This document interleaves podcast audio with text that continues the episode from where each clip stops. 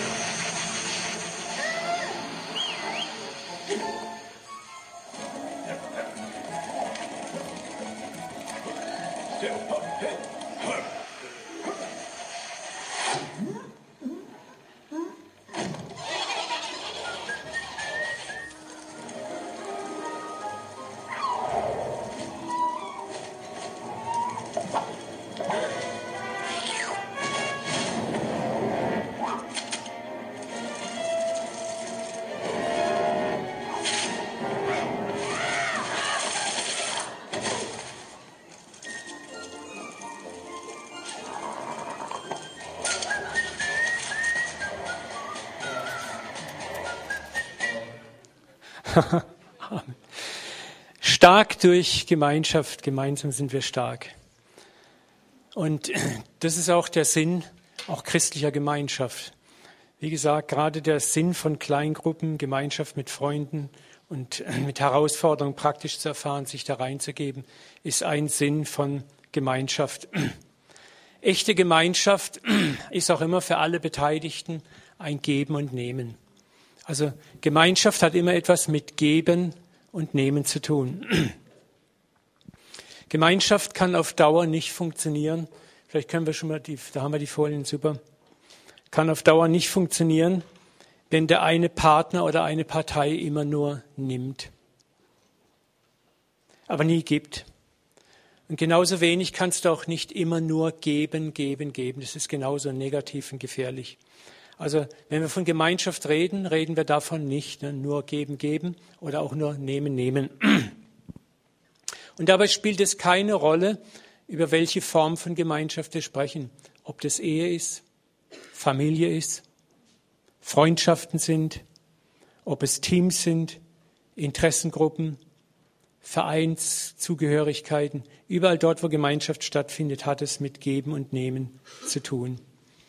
Und ich möchte uns heute Morgen, wir werden ja zwei Predigten haben. Alex wird ein bisschen detaillierter über Konflikte und Herausforderungen, auch Lösungen sprechen. Da hinten sitzt der Alex, du bist ready und wird das Ganze rund machen. Und ich möchte es ein bisschen mehr aus der Sicht Gottes mal für uns rund machen. Was hat Gott sich über Gemeinschaft gedacht? Es ist interessant zu sehen, wenn man genau hinguckt, dass Gemeinschaft eigentlich zu unserer geistlichen DNA gehört. Ich gucke mal, ob das geht mit unserem neuen. Ah ja, klappt. Was hat Gott im 1. Mose 2,18 gesagt, als er den Adam so sah? Es ist nicht gut, dass der Mensch alleine sei. Lass es mal auf dich wirken. Es ist nicht gut, dass der Mensch alleine sei. Da ist was dran. Gott hat uns nicht geschaffen als Individualisten, also zur Individualität, sondern eigentlich zur Gemeinschaft. Gott hat in unser Herz die Sehnsucht nach einem Gegenüber hineingelegt. Und das hat eine Ursache. Und diese Ursache kommt daher, dass wir nach dem Ebenbild unseres Vaters geschaffen worden sind. Und der Vater existiert von aller Ewigkeit her in der Gestalt des Vaters, des Sohnes und des Heiligen Geistes. Es ist auch mal interessant, sich über die Trinität Gedanken zu machen. Was bedeutet das eigentlich? Schauen wir mal auch hier einen Satz an oder ein paar Sätze aus der Bibel, Johannes 1, 1 bis 3 in Vers 14. Im Anfang war das Wort Jesus. Und das Wort war bei Gott. Und das Wort war Gott. Wenn man da schon ein bisschen nachdenkt, sprengt es einem schon das Hirn. Wie kann eins und eins immer eins bleiben? Ne? Das also kriegt man nicht richtig zusammen. Dieses war am Anfang bei Gott. Alles ist durch dasselbe entstanden. Ohne dasselbe ist doch nichts eines entstanden, was entstanden ist. Und das Wort, der Logos, ne, wurde Fleisch und wohnte unter uns. Und wir sahen seine Herrlichkeit, eine Herrlichkeit als des eingeborenen Sohnes vom Vater, voller Gnade und Wahrheit. Ich mag diese Verse sehr und habe die deshalb einfach mal auch rangezogen, um mal ein bisschen das Thema Trinität für uns, die Gemeinschaft, die Gott schon von aller Ewigkeit eigentlich in sich selbst erfahren hat, zu erklären. Es ist klar, wir können nur stammeln, wenn wir das Thema Trinität theologisch erklären wollen. Da, da reicht unser Verstand, unser Kopf nicht aus. Das ist auch traurig, was es da an, an Religionskriegen und Auseinandersetzungen theologischer Art gegeben hat über etwas, was man gar nicht wirklich fassen kann. Aber Fakt ist, Gott existiert in ewiger, liebender, wertschätzender Gemeinschaft im Vater, Sohn und Heiligen Geist. Und Liebe braucht nun mal einen unabhängigen, realen Gegenüber, um sich ausdrücken zu können und keine Marionette, an deren Fäden ich ziehe. Also Liebe ist einfach nicht möglich, wenn ich kein Objekt meiner Liebe habe, ne, das ich lieben kann. Und so war es die Liebe auch in Gott, die schon immer gelebt hat, die schon immer in ihm war, die dazu geführt hat, auch uns Menschen zu schöpfen, zu zeugen. Und diese Liebe hat sich auch besonders darin ausgedrückt, dass Gott uns seinen Geist gegeben hat. Die Bibel sagt, wird nicht müde darüber zu sagen, dass wir was sind. Sind wir Gottes Geschöpfe oder was sind wir? Kinder. Auch das muss man sich immer wieder mal, man sagt es so leichtfertig daher, aber du bist ein Kind Gottes. Du bist von ihm gezeugt. Du, du gehörst zur Familie Gottes. In diese trinitare Familie sind wir hineingezeugt worden. Du bist, deswegen kann ein Paulus so kühn sagen, wir sind höher als die Engel nicht in Form von Rangigkeiten, sondern auch in dieser Schöpfungsordnung, wie wir geschaffen sind. Und das ist so gewaltig. Du bist ein Kind Gottes, wenn du den Geist Gottes hast. Und das ist etwas so Enges, so Intimes, so etwas ein Gegenüber. Und lesen wir auch dazu mal wunderbaren Versteile im Johannes Kapitel 17, 21 bis 23. Da sagt Jesus, ich bete, dass sie alle eins sind Jetzt wird er sehr präzise und zwar so, wie du, Vater, in mir bist und ich in dir, so sollen sie in uns eins sein. Deswegen habe ich diesen Vers vorne dran gestellt, wo Jesus von Ewigkeit her im Vater war. Er war das Wort, er war geschöpft, er war Gott. Und wenn du das jetzt genau liest, ne, dann siehst du hier, sie sollen eins sein, und zwar so wie du, Vater, in mir bist und ich in dir, so sollen sie in uns eins sein dann wird die Welt glauben, dass du mich gesandt hast. Das hat sehr viel auch damit zu tun, wir werden das später noch entfalten, die, warum, warum soll die Welt glauben, dass Jesus gesandt wurde? Wenn sie uns sieht als Einheit, dann sieht die Welt etwas. Wenn wir Einheit leben, wenn wir Gemeinschaft leben, in dieser Geisteshaltung, dann sieht die Welt etwas. Ich kann es nur immer wieder sagen, die Welt ist mehr interessiert, etwas zu sehen, was wir leben, die Früchte unseres Glaubens, als die Dogmen unseres Glaubens, die Theorien unseres Glaubens, die Lehren unseres Glaubens, die interessieren mal gar nicht. Aber das, was wir leben, was wir ganz, ganz praktisch ausleben, auch in Gemeinschaft ausleben. Und ich möchte mich einfach mal bei den Leuten, die hier vorne gestanden sind, bedanken. Das werden wir nachher sehen. Das ist etwas, hier kommen vier Menschen, die sagen, ich opfer Zeit, ich opfer Energie, ich opfer Ressourcen und möchte anderen dienen. Ich möchte Gemeinschaft erzeugen. Ich möchte Freude bringen. Ich möchte Kreativität reinbringen. Ich möchte etwas realisieren. Und das ist etwas, was nicht unbeobachtet bleibt, auch in der Welt nicht. Und da gibt es so viele Möglichkeiten, Gemeinschaft sichtbar werden zu lassen, wo Jesus sagt, dann wird die Welt glauben, dass du mich gesandt hast. Ich habe ihnen die Herrlichkeit geschenkt, die du mir gegeben hast. Das heißt, wir sind dem Wesen nach genau wie Jesus gezeugt. Wir sind Kind Gottes, wie er Sohn Gottes ist, bist doch du Sohn und Tochter Gottes. Das ist Jesus sagt, diese Herrlichkeit habe ich euch geschenkt. Wow. Gemeinschaft. Wir haben jetzt schon unendliche Gemeinschaft mit dem Vater. Es ist ein Lernprozess für uns. Weil wir in einem gefallenen Körper leben, erfahren wir das noch nicht so. Aber wir können dahin kommen. Damit sie eins sind, so wie wir eins sind. Und dann sagt das wieder, ich in ihnen und du in mir. Damit die Welt erkennt, dass du mich gesandt hast und sie geliebt hast, so wie ich von dir geliebt bin. Wenn wir das ausleben, dass Gott in uns lebt und wir in ihm sind, wenn wir da wachsen können, das erfahren können, und das geschieht auch durch gelebte Gemeinschaft, dann wird etwas mit uns passieren. Das heißt, dann wird das, was bisher vielleicht abstrakt theologisch ist, das hört sich ja sehr abstrakt an, wird für dich, für mich und für die Menschen um uns herum greifbar, fassbar. Ich will gleich mal eine kleine Geschichte erzählen. Ich saß am Freitag im Büro, habe an meiner Predigt gearbeitet und da haben hier gegenüber, genau auf dieser Seite, haben drei Arbeiter, es hat gepisst, den ganzen Tag geschifft, haben dort einen Zaun versetzt. Und die haben ohne Punkt und Komma gearbeitet. Es mussten so Polen gewesen sein wahrscheinlich. Und es war komisch. Und die ganze Zeit sagt eine leise Stimme, Uwe, koch Kaffee und bring den rüber. Es ist kalt draußen. Ich muss meine Predigt fertig machen. Das Telefon geht dauernd. Ihr kennt es, ne? Und diese Stimme hat genagt und genagt und genagt. Ich habe fast zweieinhalb Stunden gebraucht, um meinen Arsch zu bewegen. Da bin ich in die Küche, habe drei Kaffee gemacht, schön in Bechern, Deckel drauf, habe mir vom Kiosk drei Maß geklaut. Ne? Also wenn euch drei Maß fehlen im Kiosk, die habe ich genommen. das schön in so eine Plastikschale äh, rein und bin dann rübergegangen.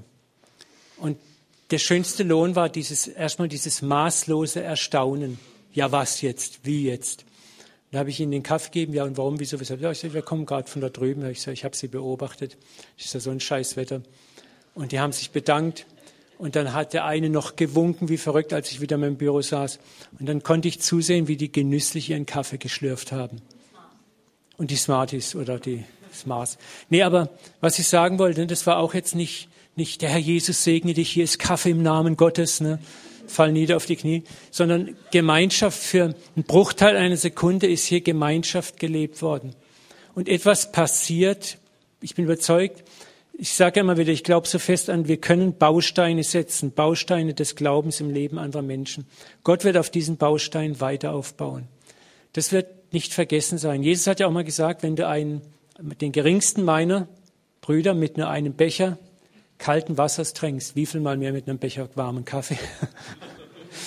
es wird nicht unbelohnt bleiben. Und nicht unbelohnt in der Gestalt, dass ich jetzt Lohn krieg, sondern ich, ich weiß, dass es irgendwann in der Ewigkeit Gott sagen wird, weißt du, was das ausgelöst hat? Das war ein Teil einer Kette, die viel größer war, als du gesehen hast. Und da möchte ich euch Mut machen zur Gemeinschaft. Gemeinschaft ist nicht nur Gemeinschaft im Großen oder in einer Kleingruppe. Gemeinschaft kann sein, dass du vielleicht mal für fünf oder zehn Minuten das Leben eines Menschen hineintrittst und das Leben eines Menschen berührst, einfach nur liebevoll, praktisch, simpel, einfach berührst und dann wieder rausgehst. Du siehst ihn vielleicht nie mehr, aber du hast etwas gemacht, was so gewaltig ist und mit Gemeinschaft zu tun hat. Du hast in diesem Moment ist Herrlichkeit Gottes sichtbar geworden. Weil ich dir echt, da passiert auch etwas. Die Leute spüren mehr, als dass vielleicht nur du kommst und bringst einen Kaffee oder irgendwas. Die spüren auch die Präsenz unseres Vaters. Auch wenn sie das gar nicht so richtig fassen. Aber da passiert was. Und dazu möchte ich euch ermutigen. Der Vers zeigt, wozu wir berufen sind, jetzt und in Ewigkeit, zu einer unfassbaren Gemeinschaft der Liebe und gegenseitigen Wertschätzung durch den Vater, durch den Sohn, durch den Heiligen Geist. Und diese Liebe, diese Wertschätzung, die wir untereinander erfahren, die will der Vater auch, dass wir sie anderen geben, dass wir andere einladen, in diesen Zirkel, in diesen Kreis einzutreten. Es ist interessant, dass dieses Ineinander wohnen, ne? wie wir eins sind, ich in ihnen, du in mir. Es ist interessant, dass die Bibel immer wieder diesen Archetypus kennt, Braut, Bräutigam. Dass interessanterweise schon im Alten Testament oft auch die Beziehung Gottes mit Israel und mit uns, auch wie die Beziehung eines Bräutigams, die intime sexuelle Beziehung dargestellt wird. Das Ineinanderwohnen von Mann und Frau im Geschlechtsakt hat nicht einfach nur eine zufällige Bedeutung. Wir haben das so trivialisiert, auf Sexualität reduziert, aber warum hat Gott uns organisch so gebaut, dass wir im Akt ineinander wohnen? Das hat genau damit zu tun, ich in Ihnen, du in mir. Ich hoffe, ich komme jetzt nicht trivial rüber, aber das ist ein Moment der Ekstase, der innigsten, engsten Verbindung. Es ist etwas Heiliges, was da auch passiert. Und das ist etwas, was Gott auch uns schenken möchte, diese innigste, tiefste, denkbare Verbindung mit ihm, wo wir vollkommen eins sind. Und das ist so schön, wir alle haben auch die gleiche Nähe zum Vater, jeder von euch. Das ist das Schöne, ihr seid alle verbunden, unauflöslich verbunden mit dem Vater. Wisst ihr, in der Ewigkeit, früher habe ich immer gedacht, naja, ich sitze mal in der Reihe, in der Reihe 3.586.000. So, hab dann mein himmlisches Opernfernglas und dann kann ich zum Thron gucken und kann man vielleicht so zum Papa winken und er winkt vielleicht mal zurück. Ne? So, da, da hast du ja schon deine Vorstellung, wie läuft das. Ne? Aber Fakt ist, wir, wir sind miteinander so eng verbunden, das gibt es nicht. Wir haben Individualität, wir sind kein formloser Einheitsball und trotzdem sind wir alle aufs engste mit ihm verbunden. In jedem Moment wohnt der Vater aufs engste in jedem von uns drinnen.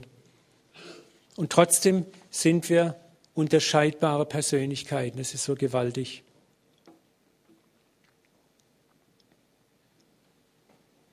Und das ist, das ist das Schöne, was in diesem Braut-Bräutigam-Typus verbunden ist. Dieses wir kommen zusammen als Mann und Frau in der Sexualität und wir sind dann ein Fleisch, sagt die Bibel. Die beiden werden ein Fleisch, eins werden. Und wir können auch wieder auseinandergehen für eine Zeit.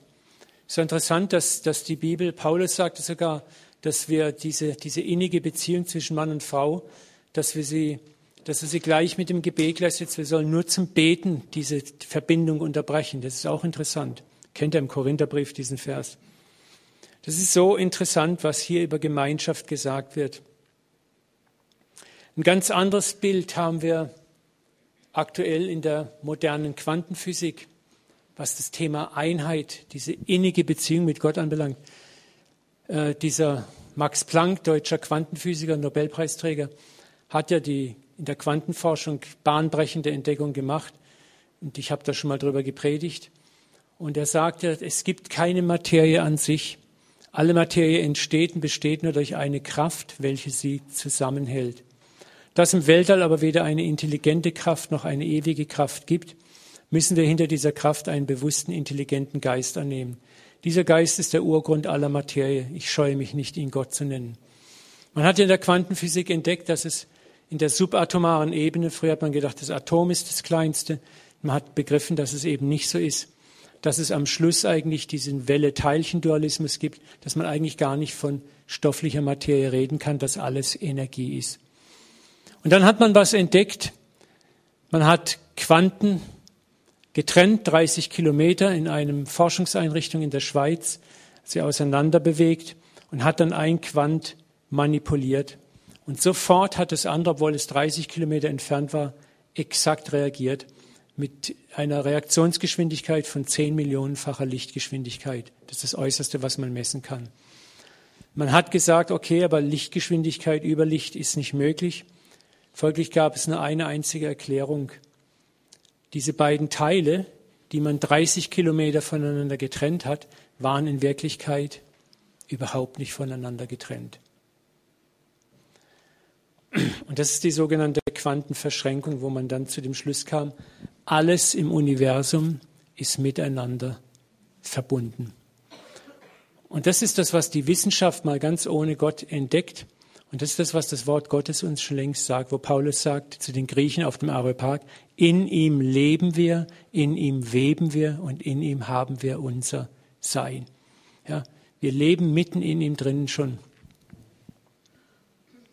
Wenn unser Schöpfer uns so angelegt hat, dann ist es auch ein Grund, dass wir als Gläubige schon jetzt uns mit Gemeinschaft auseinandersetzen und sagen, okay, du hast uns ein Geschenk gemacht, Papa, mit Gemeinschaft.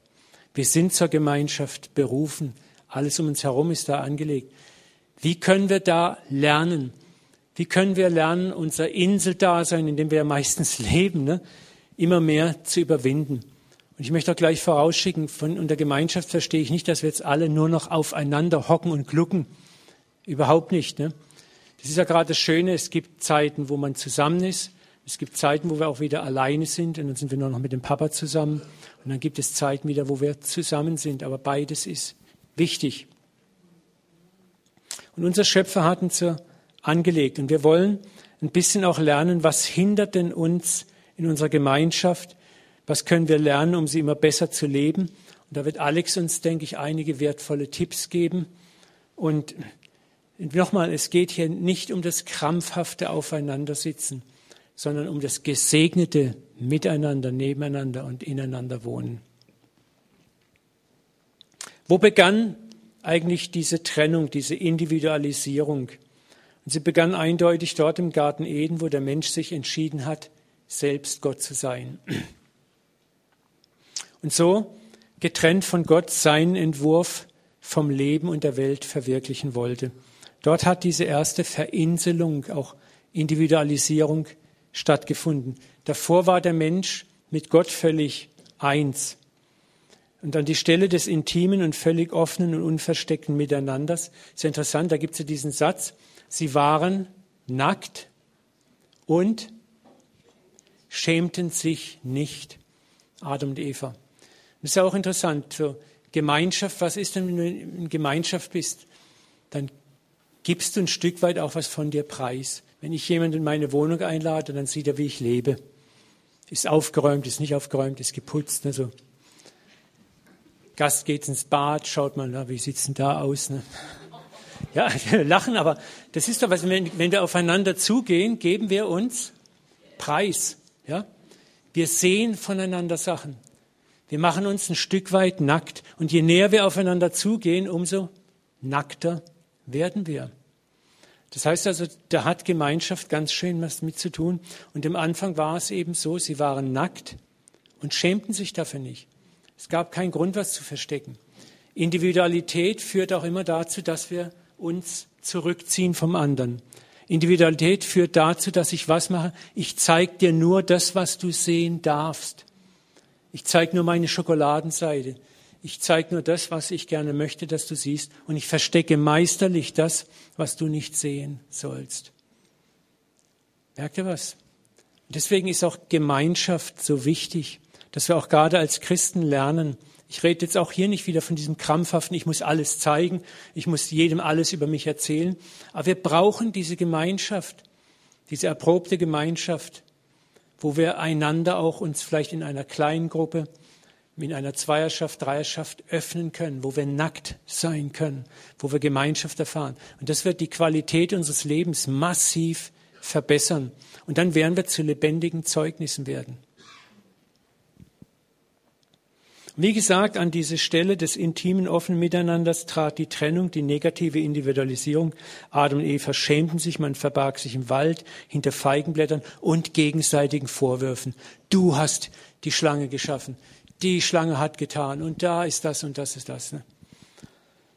Das ist der Beginn negativer Individualität, das sich voneinander trennen und verbergen aus Scham und Egoismus mit dem Ziel, eigene Lebensentwürfe getrennt von Gott und getrennt vom Nächsten zu verwirklichen. Und das Zauberwort, das moderne Zauberwort, was wir heute dafür haben, ist ja Selbstverwirklichung. Das kommt sehr häufig in unserer Gesellschaft vor, Selbstverwirklichung. Ich will mich selbst verwirklichen. Das hat schon einen gewissen, äh, sage ich mal, auch eine eine gute Seite. Wir kommen ja auch aus einer Zeit her, wo man sagt, so Drittes Reich, Kaiserreich davon, wo die Massen eher also gleichgeschaltet waren, ne? die Gleichschaltung. Und das will man auch nicht mehr. Auch das ist negativ. Darum geht es auch nicht. Ne?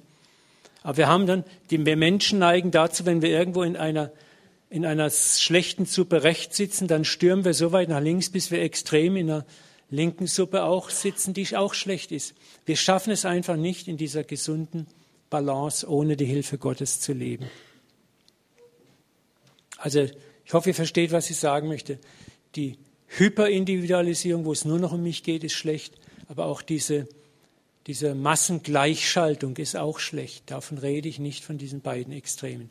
Ich rede von dieser göttlich geschenkten Mitte, wo wir die Freiheit haben, und die Liebe haben, eins zu sein, wo wir auch die Freiheit und die Liebe haben, uns auch mal voneinander zu trennen, aber nie von Gott zu trennen, sondern wir trennen uns nur um Zeit der Gemeinschaft mit ihm zu haben. Aber in der negativen Individualisierung, in der negativen Trennung, die auch die Gemeinschaft zerstört, wird der Mensch zur Insel. Kommst du dir manchmal vor wie eine Insel? Meine Insel. Ich lebe auf meiner Insel und ganz alleine. Ne? Losgelöst vom Nächsten, losgelöst von Gott. Man ist sich oft selbst der Nächste. Und das war passiert, als der Mensch sich von Gott trennte. Und es ist interessant, dass man sagen kann, alles, was fortan an Verfehlung in der Welt geschah, hat mit eigentlich negativer Individualität zu tun. Alles dreht sich zuerst um mich. Ich habe Angst, zu kurz zu kommen. Es könnte nicht reichen. Ich glaube, die Welt existiert für mich. Beziehung zu anderen Inseln gehe ich nur nach dem Selbstnutzen ein. Kennt ihr Findet Nemo? Moins, moins, moins, moins, moins, moins, moins, diese gierigen Möwen. Und das ist das, wo wir dann landen. Meins, meins, meins, meins, meins, meins, meins. Und unsere moderne westliche Welt hat den Individualismus vergöttert und eines, wie gesagt, der Resultate ist diese Vereinsamung und Verinselung so vieler Menschen. Ich glaube, zu keinem Zeitalter, gerade in, in den Städten, in den ja, großen Städten, waren Menschen einsamer, als sie heute sind. Trotz dieser ganzen Medien, die uns umgeben, sind wir einsam, weil diese Hyperindividualisierung immer weiter vorangeschritten ist. Es ist zum Beispiel interessant zu sehen, dass in der 68er Bewegung, die ja eigentlich eine bewusste Gegenbewegung war zum, zur Ideologie des Dritten Reiches, der Gleichschaltung. Und da ging man in diese ganz andere extreme Richtung. Individualität war angesagt. Ehe ist Quatsch. Das ist Quatsch. Alles, was so irgendwie noch Tradition hatte, wurde alles über Bord geworfen. Die totale Freiheit des Ich, des Ego wurde als das Ziel angesehen. Und diese Bewegung die eigentlich auch ja was Gutes im Sinn hatte, ist in ein ganz anderes Extrem hineingerannt.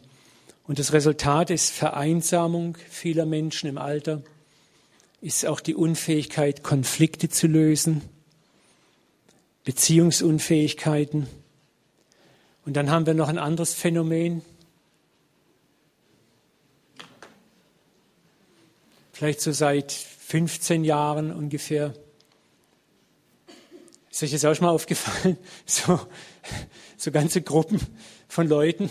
Man sitzt nebeneinander und starrt in sein, in sein Teil rein, ne? sein Tablet oder sein Smartphone. Also ich muss sagen, ich kämpfe da auch immer wieder mit. Ich kriege immer mit Silvia Krieg dem Frühstückstisch. Da ist man mal so, da versuche mal kurz mal zu gucken. Und dann hat sie mir einmal hat sie mir eine SMS geschickt. Von, also das war so lustig. Das Frühstück ist fertig. Ne? Aber es ist, ist, ist krass, ne? so viele Leute vereinsamen hinter, ich habe mein soziales Netz, ich Twitter und ich bin im Facebook. Und dann im Facebook, man nennt sich Freund. Das ist ein Witz, ne? Das ist eigentlich, ich habe so und so viele Freunde, ne? Das ist, ist irgendwie krass. Aber was sind das für Freunde? Es sind keine Freunde. Es ist ein Irrtum, ne? Ich will das auch nicht verdammen, das hat echt auch seine Vorteile, aber oft ersetzt das natürlich auch Gemeinschaft, aber es kann nie echte Gemeinschaft ersetzen. Weil ich kann auch im Facebook so toll nur die Seiten zeigen, die ich zeigen möchte. Ich kann mich als der präsentieren, der ich gerne wäre, aber ich bin nie der, der ich wirklich bin. Also sowas kann nie Gemeinschaft ersetzen. Und ich möchte klar machen, dass solche Sachen, die haben alle ihre guten Seiten. Bitte, ich verteufel das nicht. Das ist ein Segen auch. Aber wir haben eine Tendenz, es negativ zu nutzen und es führt zur Individualisierung, zur Isolierung und zur Verinselung.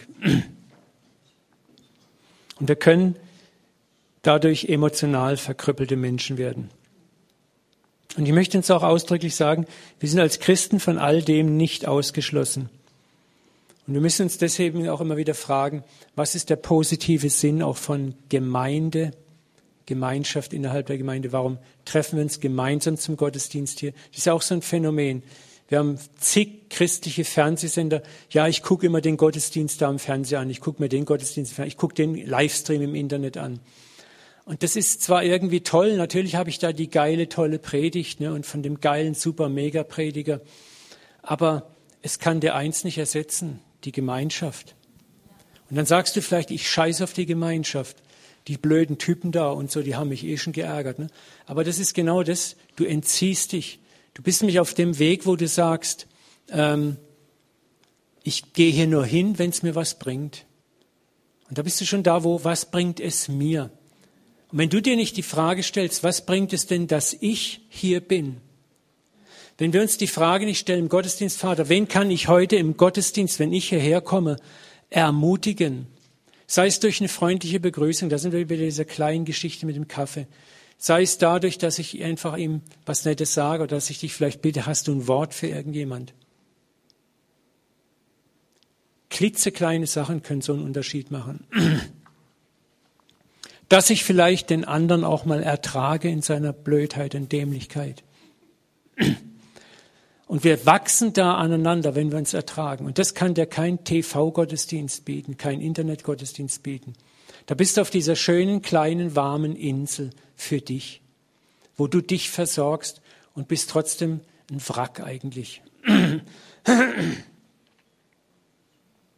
Negativer Individualismus, Verneinung gesunder Gemeinschaft trennt uns vom Nächsten, vereinsamt und macht unser Handeln egozentrisch, selbstbezogen.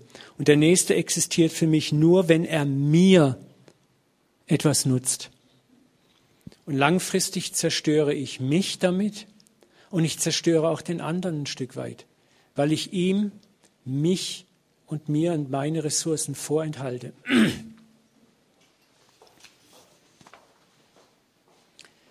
Wir alle haben Gaben, Fähigkeiten, die sich erst in der Gemeinschaft entfalten. Das ist, was Paulus sagt, oder Petrus. Gott hat jedem von euch, nicht einigen, jedem von euch Gaben geschenkt. Jeder von euch ist ein Gabenträger. Dein Job ist, mit Gottes Hilfe herauszufinden, was ist meine Gabe. Und dann geht's weiter, mit denen ihr einander dienen sollt, könnt. Und das ist auch, werde ich auch noch ein bisschen vertiefen. Diese Freiwilligkeit ist Gott auch wichtig. Er zwingt dich nicht mit Furcht, Angst und Schrecken, weil was du tust, soll aus Liebe geschehen und nicht aus Zwang.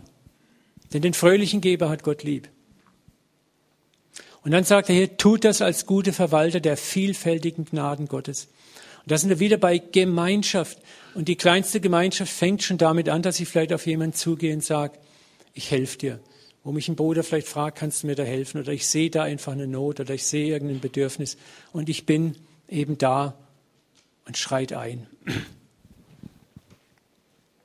Und das ist es, Gemeinschaft zum gegenseitigen Segen. Und das ist in gelebter Gemeinschaft möglich. Und es kostet dich die Entscheidung, deine Insel, wo es natürlich kuschelig, warm und windgeschützt ist, zu verlassen und mal zur Nachbarinsel rüber zu schwimmen oder ein Seil auf die Nachbarinsel zu werfen, deine Insel an die Nachbarinsel ranzupullen. Schauen wir mal drauf, was Gemeinschaft im positiven Sinne weiter bedeutet. Nochmal schauen wir auf unseren Schöpfer. Er existierte unabhängig, selbstversorgend, in liebevoller Koexistenz in dem Beziehungsfeld, das wir Trinität nennen. Was hat Gott eigentlich bewogen, sich den Stress zu geben, uns Menschen zu schaffen? Das habe ich mich oft gefragt. Gott, warum hast du dir diese Kante gegeben? Ne?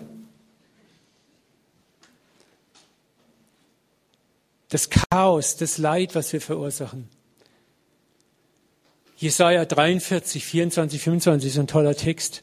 Du Israel hast mir für dein Geld kein Würzrohr gekauft, mich nicht mit dem Fett deiner Opfer gelabt. Siehst du, da macht Gott ein Statement, nicht beleidigt und empört, sondern stellt sachlich zunächst mal klar, du hast nur für dich gelebt. Aber dann sagt Gott was anderes, doch mit deinen Sünden hast du mir Arbeit gemacht. Mit deinen Vergehen hast du mich ermüdet. Ja, Gott selber schuld, du hast es doch vorher gewusst. Ne? Aber warum hat er das gemacht, uns trotzdem geschaffen? Er wusste, dass es Mühe kostet. Er wusste, dass wir ihm Arbeit machen werden. Er wusste, dass wir ihn ignorieren werden. Vielleicht lange.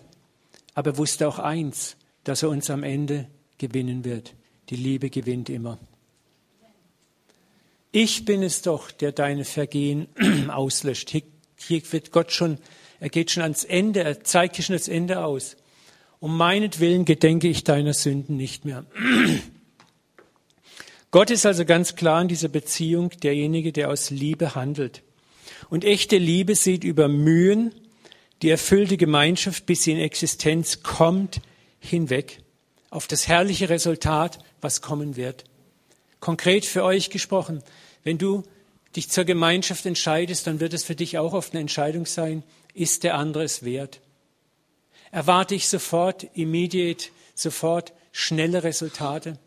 Oder bin ich bereit, wie Gott auch zu sagen, ich bin bereit zu arbeiten, ich bin bereit zu warten, ich bin bereit, mich zu investieren. In einer guten Weise, nicht ausnutzen lassen, aber in einer guten Weise. Ich habe den längeren Atem. Ich lasse mich nicht abschrecken. Auch in einer Kleingruppe, oh, das sind alles so Deppen.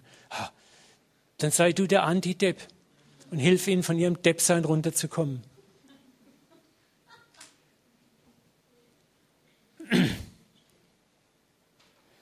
The practice of the better is the best critic of the worse. Das Praktizieren des Besseren ist die beste Kritik des Schlechten. Mach's einfach besser ohne das, da, da, da, da, schaut mal, was ich jetzt mache, sondern einfach aus Liebe. Und das ist in erfüllter Gemeinschaft, bedeutet es, ich gehe zuerst rein. Ich gebe. Ich bin die Liebe. Und das ist, was, was ist denn die Liebe nach 1. Korinther 13?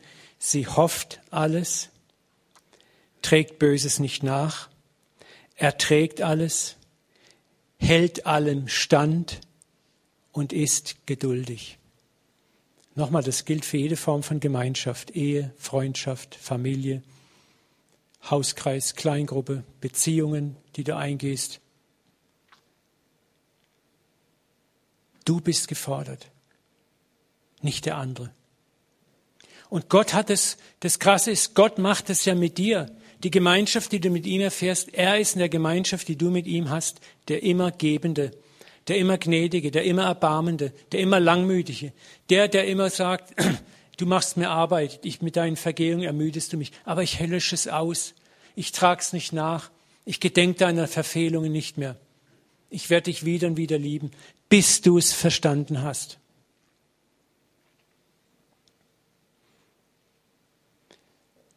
Hast du dich schon mal gefragt, warum wir Kinder zeugen? Wer von euch hat Kinder? Warum hast du die Kinder gezeugt? Bock auf Kind gehabt? Oder war da vielleicht auch sowas, diese DNA-Liebe dabei? Dieses Gefühl, diese Sehnsucht nach einem Gegenüber? Und hast du nicht auch schon im Vorfeld dir Gedanken gemacht, okay, die Mark ist dann nur noch 50 Pfennig wert? Also damals habe ich schon gedacht, so, hm, die Stunde hat nur noch 30 Minuten für dich. Ja, das muss man, überlegt man sich ja alles. Ne? Es kostet etwas. Aber was ist das Motiv, es dann doch zu machen? Es ist die Liebe. Die Liebe ist stärker. Und dann passiert's, ne, dass die Kinder nicht so spuren, wie wir das gerne hätten, dass sie Chaos anrichten und, und, und.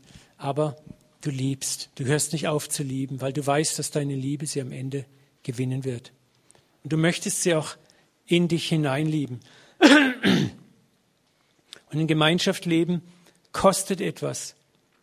Gemeinschaft zu leben kostet etwas, egal ob Ehe, Familie, Freundschaft, Gemeinde, Kleingruppe, Dienstgruppe. Gemeinschaft bedeutet, Es wird jemand gebraucht, der an den anderen glaubt, manchmal gegen Widerstände und mit viel Geduld. Es braucht Liebe und eine innere positive Vision, dem anderen zu dienen und mit dem anderen zusammen in diese Vision hineinzuwachsen. Wenn ich das nicht kann, dann bin ich eine Insel und dann lebe ich nur für mich und ich verarme. Du verarmst. Nicht sind ärmere Menschen, die nur für sich leben, die nur für sich leben. Moins, moins, moins, moins. Und Gemeinschaft, wenn sie nicht erzwungen ist und manipuliert ist, wird langfristig immer Leben hervorbringen, Freude und völlig transformierte Menschen. Geh mal in Gruppen rein, die schon viele Jahre miteinander in dieser Weise koexistieren. Da, da spürst du was von der Herrlichkeit.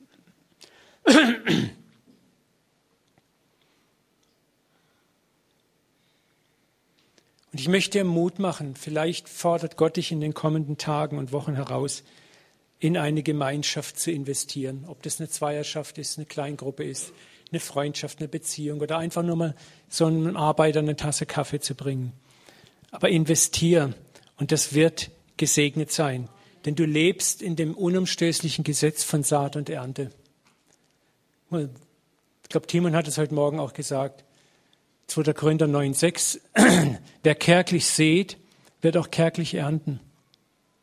Ich wundere mich über so viele Christen, die immer jammern, dass nichts los ist und so weiter in ihrem Leben. Aber sie sehen nie. Keine Liebe, keine Zeit, keine Finanzen, nichts. Sie denken, das Christsein existiert nur, damit mir gedient wird, mir gedient wird. Aber Gott möchte, dass du lernst auch zu geben, um zu empfangen einzusteigen in diesen gigantischen Kreislauf. du kannst nie etwas, wenn du etwas weggibst, es ist nie verloren. Es geht nichts verloren in diesem Universum. Es kommt immer zurück. Und Jesus sagt ganz klar, 30, 60, 100-fältig. Ernte ist immer, du wirfst ein Korn die Erde und eine Mehrzahl an Samen kommt zurück. Versuch's einfach mal. Versuch mal dein Leben von Grund auf an zu ändern indem du eine gebende Person wirst, ein gebender Mensch wirst. Egal was du gibst, es kommt zurück. Tritt mal deinem Ego in den Hintern, tritt dich von deiner Insel runter. Meins, mir, mich, mich, mich.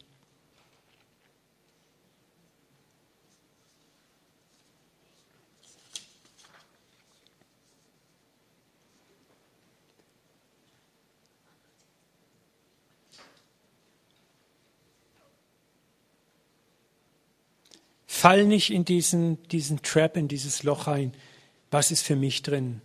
Was kommt für mich rum? Was kommt für mich rüber? Hab keine falschen Erwartungen auch an andere. Ich habe heute Morgen in meiner stillen Zeit einen tollen Satz bekommen, äh, in einem Buch gelesen. Erwartungen sind potenzielle Verbitterungen. Nochmal, Erwartungen sind potenzielle Verbitterungen. Erwartungen an den anderen sind potenzielle Verbitterung. Wenn ich in eine Beziehung eintrete, etwas tue und erwarte gleichzeitig etwas, das zurückkommt, dann hast du schon das Potenzial für eine Verbitterung gelegt, weil wenn nicht das passiert, was du möchtest, bist du verbittert. Tue nichts, weil du etwas erwartest, dann lass es lieber sein. Aber wenn du etwas tust, dann tu es und sag, egal was zurückkommt, ich tue es, weil ich es will. Ich tue, weil ich es gerne mache. Ich tue, weil ich lieben möchte. Ich tue, weil ich sehen möchte und erwarte, dass Gott in seiner Zeit, in seiner Art für den Return sorgt. Und ich mache mir keine Gedanken, wie es auszusehen hat. Merkt ihr den Satz? Erwartungen sind potenzielle Verbitterungen. Auch so in der Ehe passiert es auch häufig. Wir haben Erwartungen und das sind potenzielle Verbitterungen in unserer Familie Erwartungen, potenzielle Verbitterungen. Du bist derjenige, der gibt. Und überleg, ob du geben möchtest oder nicht. Deswegen heißt es auch, geben ist seliger als nehmen, Apostelgeschichte 20, 35. Das Geben hat mehr Seligkeit als das Nehmen. In der Gemeinschaft. Da ist so ein Segen drauf. Weißt du, und wer, wer dir zurückgibt, ist nicht der Gegenüber, dem du gegeben hast. Es ist immer der Vater. Der Vater, der in das Verborgene sieht. Der Vater, der in das Verborgene sieht und der dafür sorgt, dass deine Ernte zu deiner Zeit und in deiner Art und Weise, wie du es am besten brauchst, kommt. Und wir können Gemeinschaft nur verstehen, wenn wir das gebende, geduldige Herz Gottes verstehen. Und leider wird auch das Bild Gottes von uns oft so verzerrt dargestellt.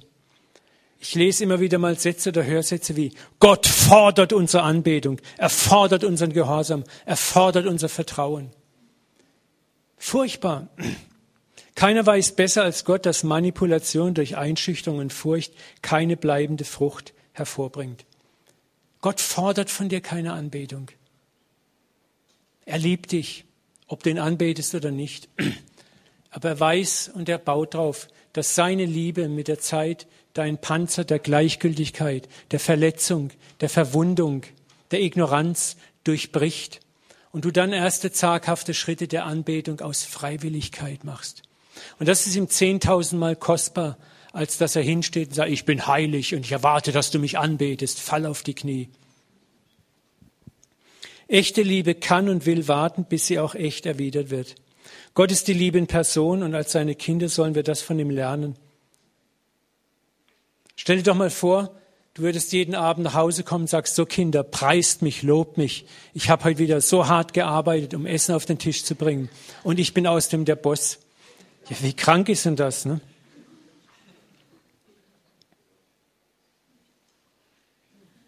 Wenn wir in der positiven Weise Gemeinschaft leben, wird Gemeinschaft zu einer Quelle der Ermutigung, der Erbauung. Und dein Leben, dein Geben in die Gemeinschaft hinein wird den anderen nachhaltig transformieren, immer mehr verändern.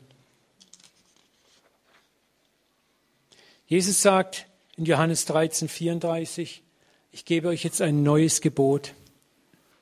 Liebt einander. Genau wie ich euch geliebt habe.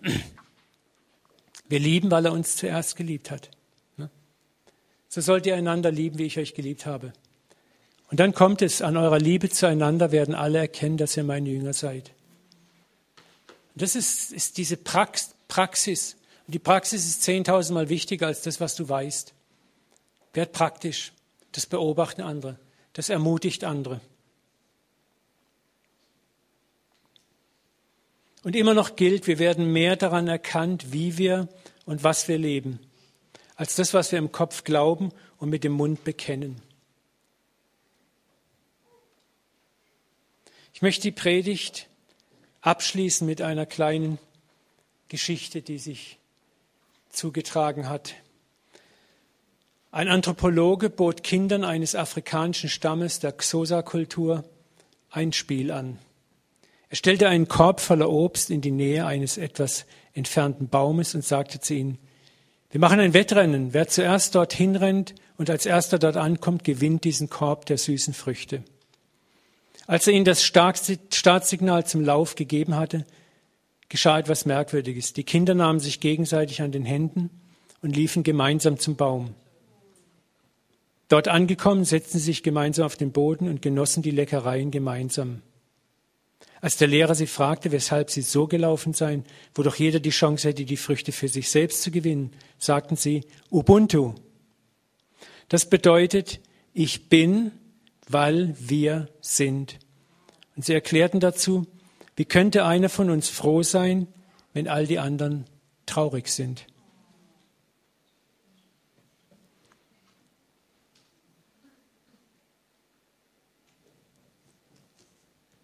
Möchte mit uns beten.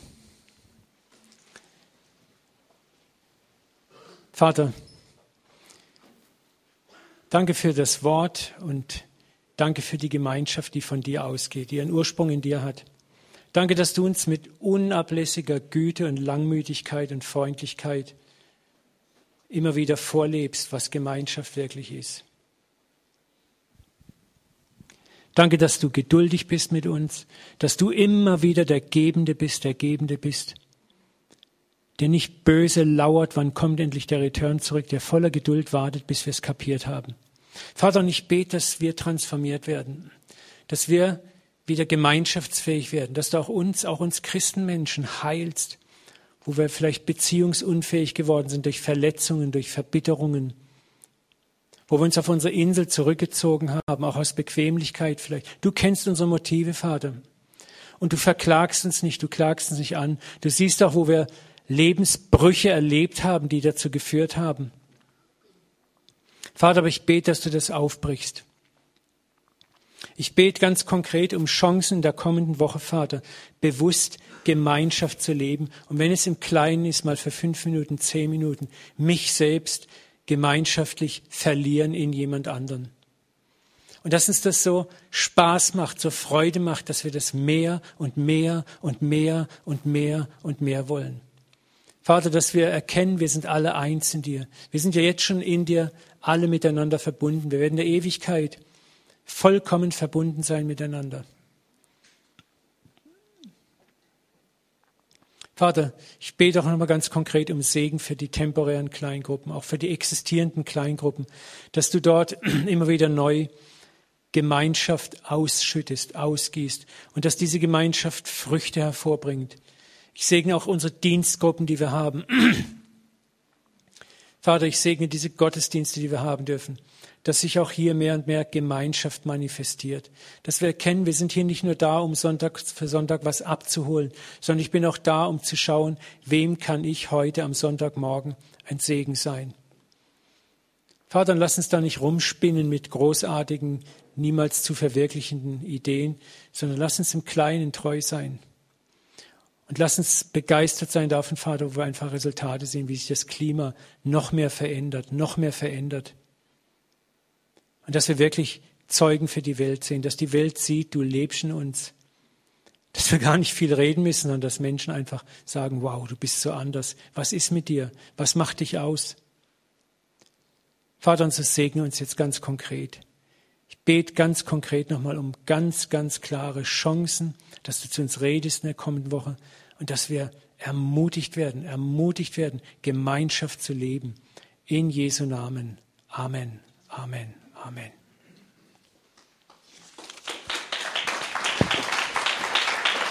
Danke.